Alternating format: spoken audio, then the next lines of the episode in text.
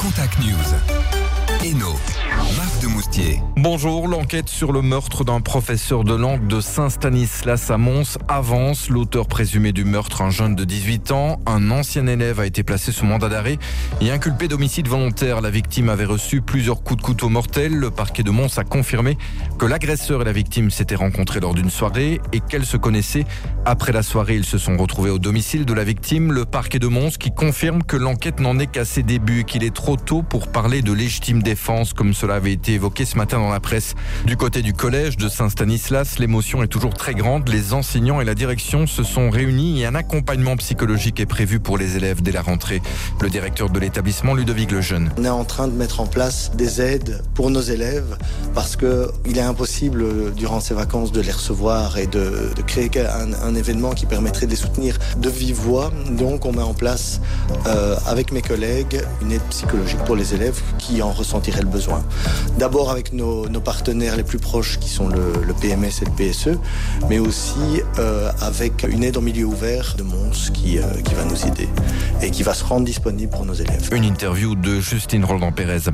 Cette agression hier soir à Leval, près de Binge, des individus cagoulés ont débarqué hier soir en plein carnaval de Leval. Lors du cortège du soir, ils ont déclenché une bagarre. Un Gilles de 15 ans a reçu un coup de hache au niveau de l'oreille. L'adolescent a dû être hospitalisé a reçu une vingtaine de points de suture. Selon la police, il y a eu six victimes en tout. Une enquête est en cours pour tenter d'identifier les agresseurs. Ils sont nombreux depuis ce matin, les Carolos à s'arrêter et à venir photographier la façade de Robert Laffrit. Ils veulent garder un souvenir de cette véritable institution des Nuits Carolo qui a fermé ses portes hier.